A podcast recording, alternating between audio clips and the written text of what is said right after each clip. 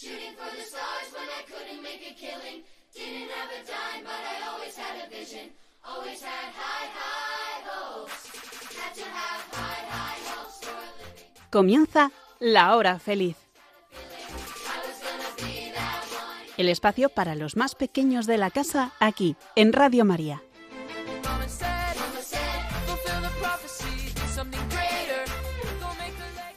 Muy buenas tardes, queridos pequeños amigos de Radio María.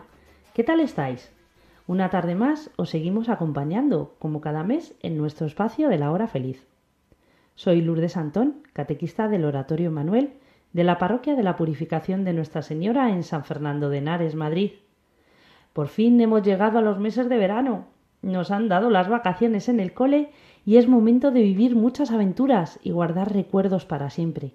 Eso sí, de la mano de Jesús y de María, que ellos nos cuidan siempre y no se toman vacaciones como nosotros. Ellos nos quieren y escuchan todos los días del año. Desde Radio María también queremos acompañaros en estos meses tan especiales y no os vamos a dejar que os aburráis en la playa, en la piscina, en el pueblo, en casa, en donde estéis pasando las vacaciones. Así que no dejéis de sintonizarnos de martes a jueves a las 6 de la tarde, las 5 en Canarias, si queréis pasar un rato divertido y aprender más cosas de Jesús, de los santos, de la Iglesia. En esta tarde vamos a hablar de una de las pastorcitas de Fátima, Sor Lucía, que ha sido noticia en estos últimos días por algo muy importante. ¿Queréis saberlo? Pues nuestro amigo Paquito nos lo cuenta con todo detalle. Tampoco van a faltar las preguntas que nos enviáis a través del correo o hacéis llegar a nuestro párroco, Javier Jove, para nuestra sección ¿Y por qué? En este mes creo que vamos a conocer cuántas veces podemos recibir los sacramentos y algo relacionado con el rezo del rosario. Y como es verano, cambiamos un poco las secciones habituales, por lo que nos ha parecido que os gustaría hablar de cuentos y escuchar alguno que sea divertido y que a la vez nos ayude.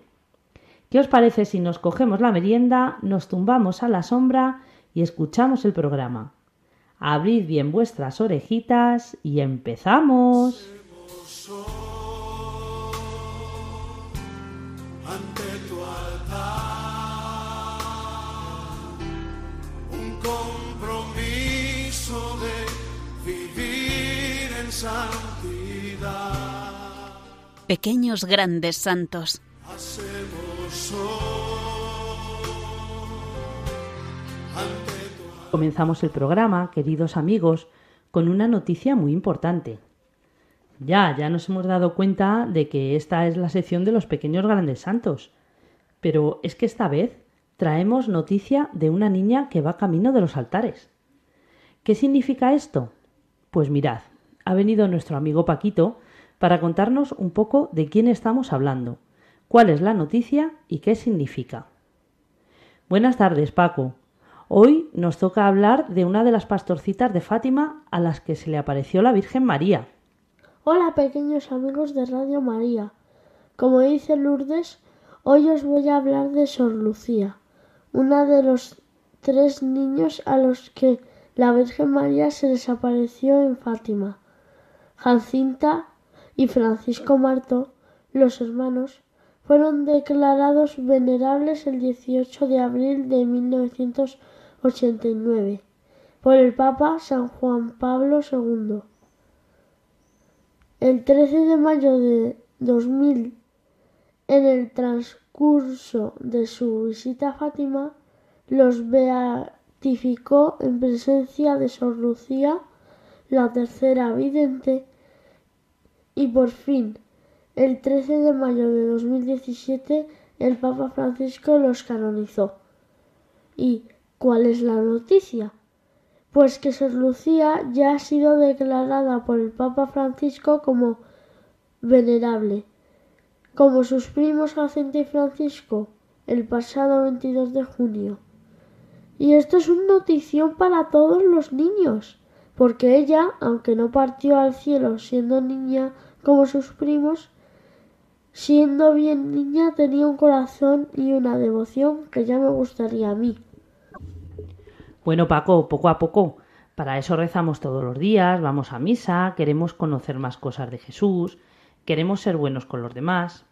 Oye, ¿y qué quiere decir que alguien es venerable, beato, santo? Veréis, cuando el obispo de la diócesis y el postulador de las causas de canonización escriben al Papa un informe sobre la vida y las virtudes de la persona, se inicia la causa de canonización y hablamos de siervo de Dios. Luego se incluyen los testimonios de personas que le conocieron, que vivieron con él y que dan fe de esas virtudes heroicas que tenía. Si el Papa da su visto bueno, se le considera venerable. Para que el Papa pueda presentarlo a todos como beato, se necesita probar un milagro, algo que hayamos pedido a ese venerable y que no tenga explicación médica o científica, como una curación. Si después de este milagro probado el Papa celebra la ceremonia de beatificación y luego se da otro milagro, el Papa lo declara santo. Esto es así un poco resumido. Vaya Paco, esto debe ser un proceso muy largo. Por último, sabemos que Francisco y Jacinta se fueron muy jovencitos al cielo. Pero Lucía, ¿qué fue de ella? Después de ser testigo junto a sus primos Jacinta y Francisco de las apariciones en Fátima, Portugal, Sor Lucía ingresó en el noviciado de las Hermanas Doroteas en Pontevedra, España. Allí asistió a varias apariciones de la Virgen y el Niño Jesús, que comenzaron el 10 de diciembre de 1925. En su habitación, la vida de novicia de la vidente de Fátima siguió con normalidad. Sin embargo, desde hacía algunos meses, Sor Lucía se encontraba con frecuencia con un niño en los alrededores del convento. Ella intentaba enseñar al pequeño a rezar el Ave María y le animaba a que fuera un- a una iglesia cercana para rezar jaculatoria. Oh Madre mía del cielo, dadme a vuestro niño Jesús. El 15 de febrero de 1926 volvió a encontrarse con el pequeño y le preguntó si sabía si había rezado lo que ella le enseñó, a lo que el niño le contestó ¿Y tú has propagado por el mundo aquello que la Madre del Cielo te pedía? En ese momento la religiosa supo que se trataba del niño Jesús. En 1929, Sor Lucía se trasladó a la ciudad española de Tui para seguir su formación en la congregación de las Hermanas Doroteas. En 1948, Sor Lucía volvió a Portugal e ingresó en el Carmelo de Santa Teresa de Coimbra como religiosa carmelita donde murió en el año 2005 a los 97 años. Pues muchas gracias Paquito, porque hemos aprendido que es ser venerable y nos alegramos un montón por Sor Lucía, a la vez que podemos pedirle su intercesión siempre que queramos, ya que los santos, beatos, venerables, son unos grandes aliados que tenemos en el cielo. No dejes de traernos estas bonitas historias de santos y a vosotros que estáis escuchándonos desde casa, os animamos a que nos enviéis propuestas de santos, historias que queráis compartir con los demás en nuestro espacio de pequeños grandes santos.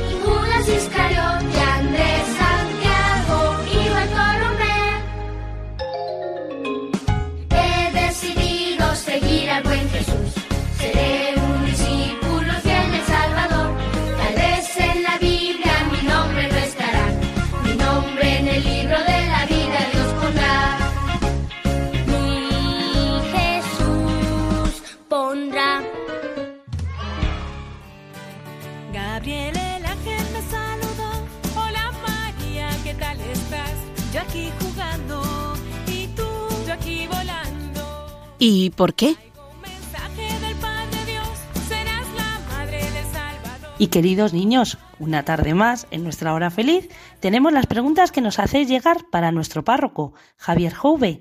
Vamos a ver con qué nos sorprendéis este mes. Venga, adelante esas preguntas. Hola Javi, soy Paco de Poscomunión. Me gustaría saber si Jesús rezaba el rosario.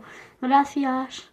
Si Jesús rezaba el rosario, pues me encanta esta pregunta, que es la, estas preguntas que los niños hacéis que siempre, siempre nos, nos dejan a los mayores tan encantados, ¿verdad? Es una pregunta muy curiosa y preciosísima que a lo mejor los mayores no nos llegaríamos nunca a hacer. Bueno, pues fijaros, lo primero que hay que decir es que con toda seguridad jamás va a haber, eh, ni ha habido nunca, ni jamás habrá un ser humano que quiera tanto a María y que tenga con ella tanta confianza y le tenga tantísimo amor y tenga con ella una relación de cercanía y de, y de intimidad eh, tan grandes y tan profundas como la que tiene Jesús, que es su propio Hijo, con ella, ¿no? Ningún ser humano, y fijaros que hay muchos santos y muchas personas que también igual nosotros mismos conocemos que quieren o que queremos tantísimo a María, la Virgen, nuestra Madre, ¿no? Pero ninguno llegaremos a quererla, a llamarla y a tener con ella una relación de, de diálogo y de, y de trato con confianza y de cariño y amor como, como Jesús. ¿eh? De hecho, Jesús mismo es el que a nosotros nos la ha dado como madre. ¿Recordáis? Al pie de la cruz, cuando Jesús estaba dando por nosotros la vida, estaba María su madre y junto a ella San Juan, ¿no? Y Jesús le dijo a Juan, Juan, ahí tienes a tu madre, ¿no? Bien, pues en aquel momento, en ese discípulo Juan que estaba al pie de la cruz, estábamos representados todos. Jesús nos estaba dando a todos nosotros como cristianos, como discípulos suyos, a María la Virgen, su madre, como madre nuestra, madre de todos los cristianos, madre de la Iglesia. Él es el que nos enseña a quererla, Él es el que nos recomienda siempre que la tratemos con todo el cariño, que acudamos a ella y le pidamos todas nuestras necesidades, que le confiemos todo lo que nos ocurre como un hijo con su madre. Y ella a su vez presenta todo lo que nos pasa a Jesús. Ella siempre nos ayuda y nos acompaña, ¿no? Pero nadie nunca la ha querido ni la querrá jamás tanto como Jesús. ¿eh? Entonces, ¿Jesús rezaría el rosario? Pues una vez que hemos explicado esto, podemos decir que Jesús la oración del rosario la conocía desde siempre. Lo que pasa es que mmm, nosotros no, pero Él como Dios la conocería como conoce todas las cosas. Lo que pasa es que podemos decir que durante el tiempo que Él caminó aquí en la tierra, pues mmm, muy probablemente quizá no rezó nunca el rosario. ¿eh? Pero ¿por qué? no porque no quisiera, ¿eh? ni porque se olvidase o porque no le gustara hacerlo, ni mucho menos. Ya hemos explicado cuál es la relación de amor y de confianza tan grande eh, de Jesús con María que nadie podemos llegar a comparar, ¿no? Eh, ¿Por qué no lo haría él? Pensamos. Pues porque esta oración del rosario sabemos que es una oración que según nos dice la tradición de la Iglesia, la propia María, la Virgen nuestra Madre, se la enseñó a un sacerdote español muchos siglos ya después de que Jesús hubiese resucitado y hubiese ascendido al cielo. Fijaros, ya en el siglo XIII, a principios del siglo XIII, en 1208. Este sacerdote español, que santo, se llamaba Santo Domingo de Guzmán. Y la Virgen María, a Santo Domingo, en un momento en el que él, que era predicador del Evangelio, tenía que ir al sur de Francia a predicar el Evangelio, porque mucha gente allí se estaba apartando de la verdadera fe en Jesús, pues María le dio esta oración como una ayuda muy valiosa para conservar la devoción y la fe y para que también le ayudase a que la gente creyese en su anuncio y volviese a creer en el Señor, para que en la predicación del Evangelio eh, Santo Domingo consiguiese que la gente no, se apartase de Jesús, no se fuera del lado de Jesús. ¿no? Y así nos la ha enseñado también a todos, como una oración preciosa para crecer en devoción y en amor a María y presentarle nuestras necesidades y para que también podamos siempre creer en el Evangelio. De hecho, el rosario, como recordáis, va recorriendo todo el Evangelio, ¿verdad? Todos los pasos o momentos importantes de la vida pues, que conoce, la vida de la infancia y de la vida pública de Jesús. ¿eh? Y es tan bonito el rosario que se puede definir como contemplar la vida de Jesús con los ojos y el corazón de María la Virgen. También me gustaría saber qué hay que hacer para ser papa. Gracias. ¿Qué hay que hacer para ser papa? Bueno, pues eh, la pregunta podría ser a lo mejor, mmm, ¿quién puede ser elegido papa? ¿Eh? Y la respuesta, pues igual os va a sorprender, ¿eh? porque si nos fijamos en lo que dice el, el derecho de la Iglesia, ¿eh? las leyes que regulan la vida de la Iglesia, que llamamos el Código del Derecho Canónico. Pues eh, según se desprende de estas leyes de la Iglesia, en principio cualquier varón bautizado puede ser papa, puede ser elegido papa. ¿eh?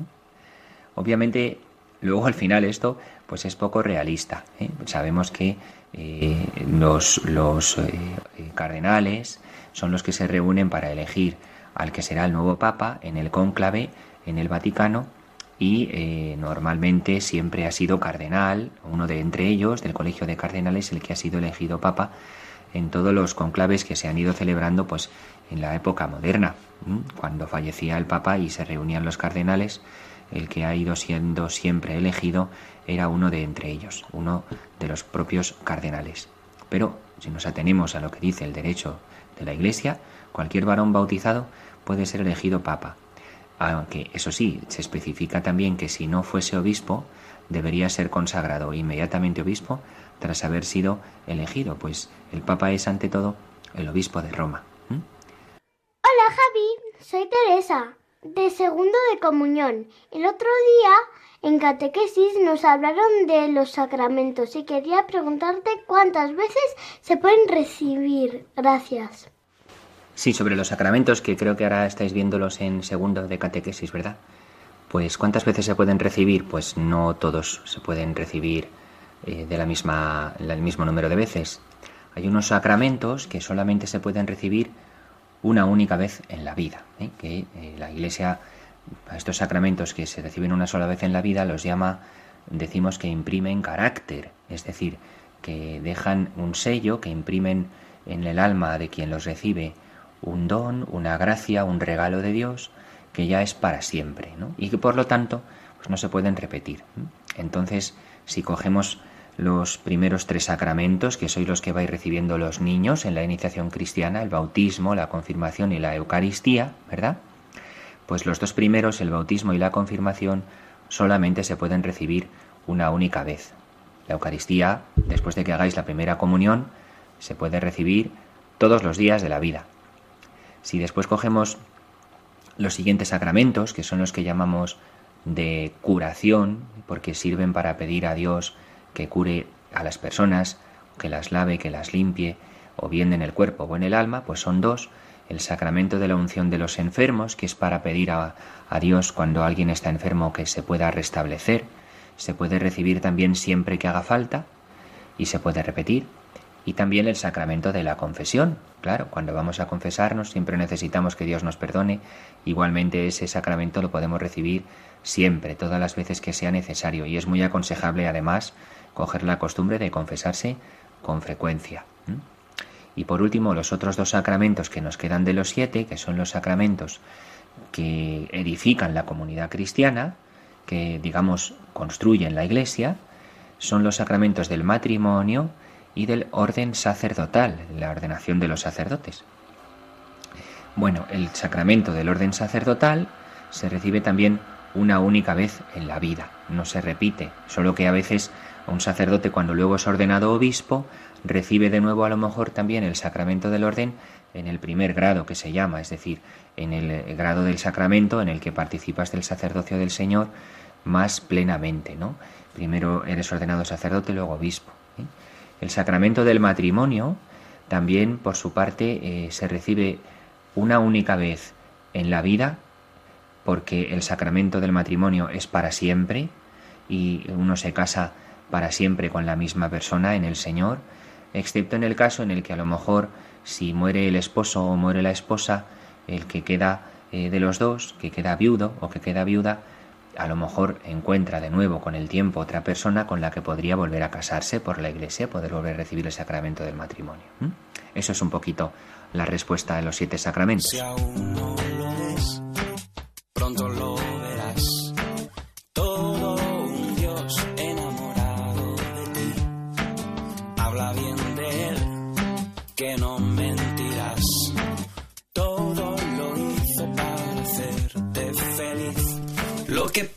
es que el mundo no quiere escuchar.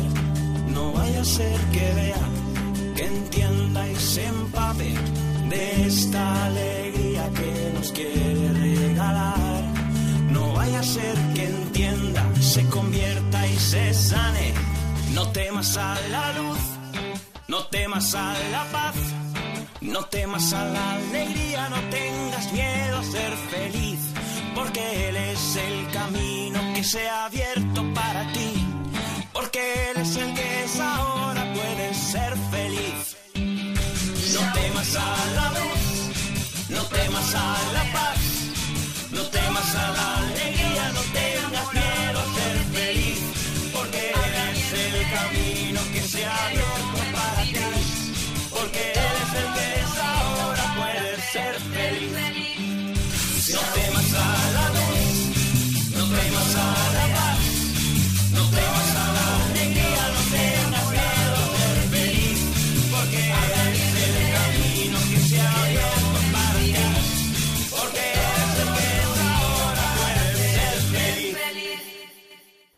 por último, en el día de hoy, os traemos una sección sobre cuentos, en la que me acompaña nuestra amiga Teresa, de segundo de comunión. Pero antes quería recordaros una propuesta de oración súper chula que hace una vez al mes Radio María y de la que podéis participar todos los niños que escucháis la hora feliz. Hay un grupo de niños que rezan todos los meses el rosario a través de Radio María. Muy atentos en casa si queréis formar parte de este equipo. Podéis pedir a mamá o a papá que nos envíen un correo a la hora feliz. Se escribe todo en minúscula y junto. Os lo repito. La hora feliz. Y nos pondremos en contacto con vosotros para las diferentes iniciativas de oración. Venga, continuamos. A ver, Teresa, cuéntanos. ¿Te gusta leer? A mí me encanta leer porque es muy divertido. Fenomenal. Oye, por ejemplo, dime un cuento o libro que te hayas leído este año. Pues ya me he leído un cuento de T. Stilton del lago de hadas que es muy chulo y ¿Y sabrías contarnos un poco de qué iba? pues claro, el cuento pues iba de que las chicas del club de TEA eh, pues les enviaban una carta desde Radford, que es su escuela. Entonces van hacia allí y pues se encuentran a un chico. O sea, que son libros como, como de aventuras, ¿no? Sí, Qué guay, oye, fenomenal. Bueno, nosotros de aquí desde la radio no podemos contar un, un cuento entero, pero sí que hemos traído un cuento corto que esperamos que os guste. Teresa, ¿cómo se llama?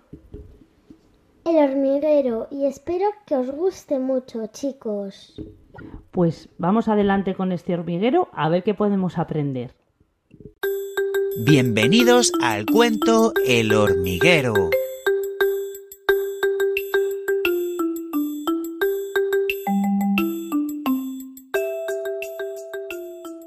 El invierno había terminado. En el salón del trono, la reina habló a las hormigas más jóvenes.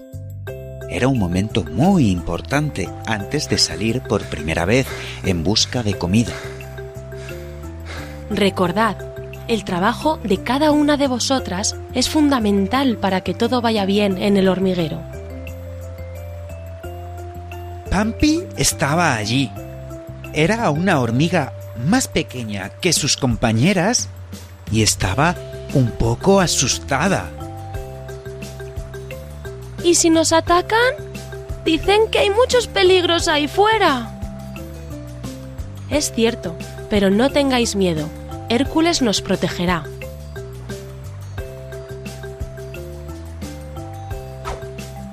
Las hormigas son insectos que viven en colonias de millones de individuos.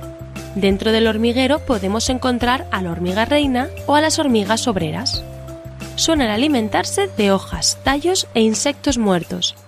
Sus mandíbulas son muy fuertes y les permiten transportar comida. Los hormigueros son espacios que las hormigas construyen y utilizan como refugio para vivir y almacenar sus alimentos.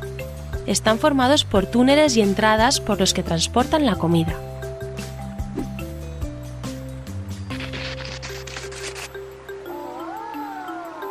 Hércules era nuevo. Era una hormiga alta y fuerte.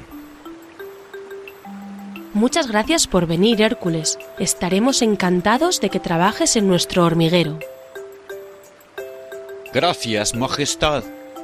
Pero prefiero dedicarme a defender la colonia en lugar de transportar comida o trabajar en la despensa. A la reina le pareció bien que Hércules les defendiese de los ataques de las arañas y los sapos.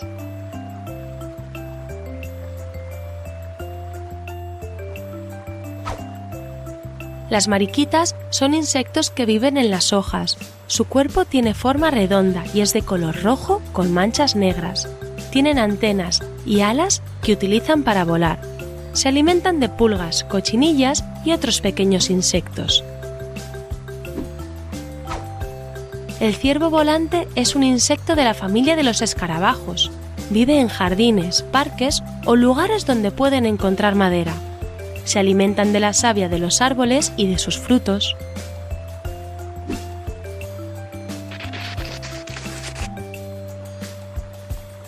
Pampi y las demás hormigas salían todas las mañanas en busca de comida. Si había algún peligro, Hércules les avisaba para que huyesen. ¡Qué curioso!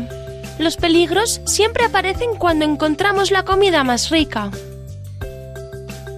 Un buen día, Pampi encontró un pastel de chocolate.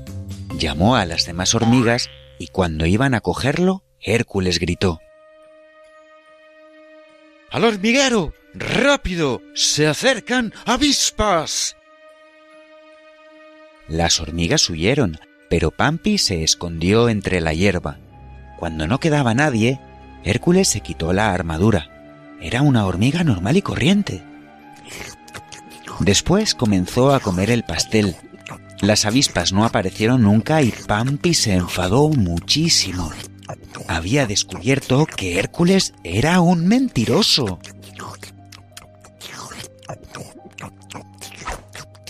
Las avispas son insectos voladores.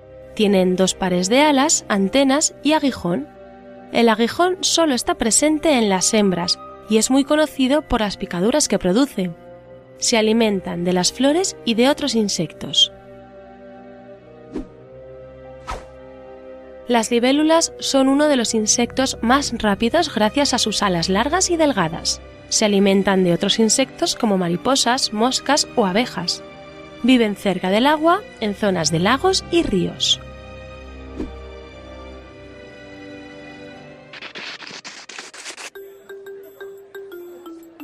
Cuando llegó al hormiguero, Pampi contó a dos amigos lo que había visto. Entre los tres prepararon un plan e hicieron una fiesta para Hércules. Quiero brindar por Hércules el valiente. Entonces se oyeron gritos en uno de los túneles. Una araña había entrado en el hormiguero. Hércules, defiéndenos. Si has podido con las avispas, también podrás vencer a una araña. Las patas peludas asomaron por la boca del túnel. La araña debía ser muy grande. Hércules las miró con horror.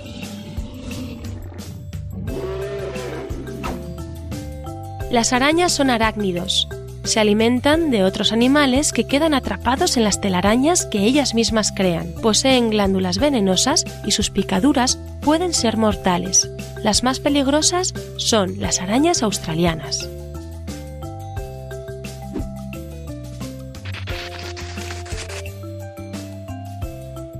Amigos, no puedo derrotar a esa araña. No soy lo que parece. Hércules se quitó su disfraz. Ya no parecía una hormiga fuerte. Todas las hormigas se sorprendieron. Tenían mucho miedo. Si Hércules no podía protegerlas, aquello sería el fin. No tengáis miedo, no hay ninguna araña. Sus amigos salieron del túnel sujetando dos ramas. Pampi explicó cómo había descubierto la mentira de Hércules. Siento haberos mentido. Lo que he hecho está mal y pido perdón. Hércules, Tu mentira nos ha puesto en peligro. Si quieres vivir aquí, deberás trabajar y no mentir nunca más. Las mariposas son insectos voladores. Comienzan siendo orugas o larvas, luego pupas hasta que llegan a ser adultas. Se alimentan de hojas, flores, semillas o granos. La vida de las mariposas suele ser muy corta, algunas veces solo dura un día.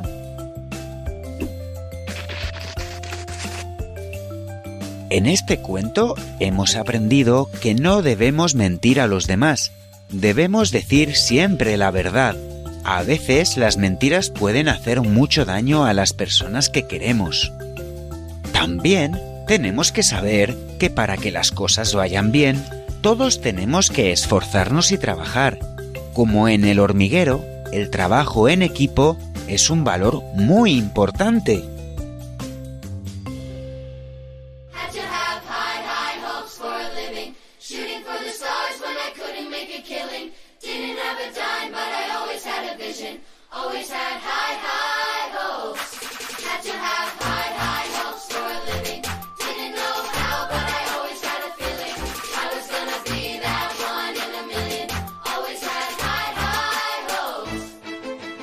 Queridos pequeños radioyentes, como siempre es un lujo tener este espacio para compartir y aprender junto a vosotros, todos los niños y no tan niños, que no os perdéis un programa de la hora feliz.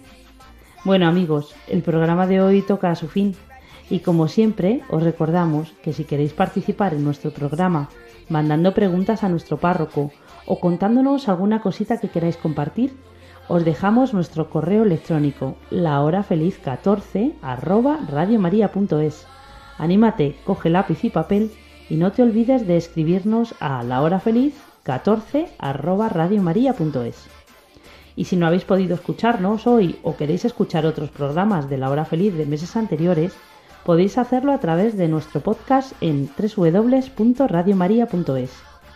El próximo programa de la hora feliz preparado por el Oratorio Manuel de la Parroquia de la Purificación de Nuestra Señora de San Fernando de Henares será el martes 1 de agosto a las 6 de la tarde, las 5 para nuestros pequeños amigos de las Islas Canarias.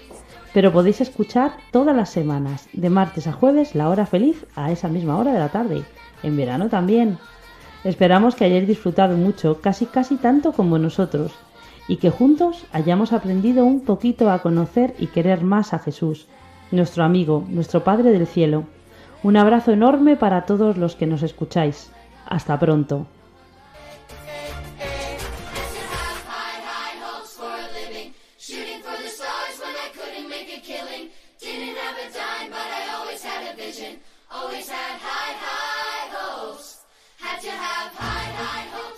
Así concluye La Hora Feliz, el espacio para los más pequeños de la casa aquí, en Radio María.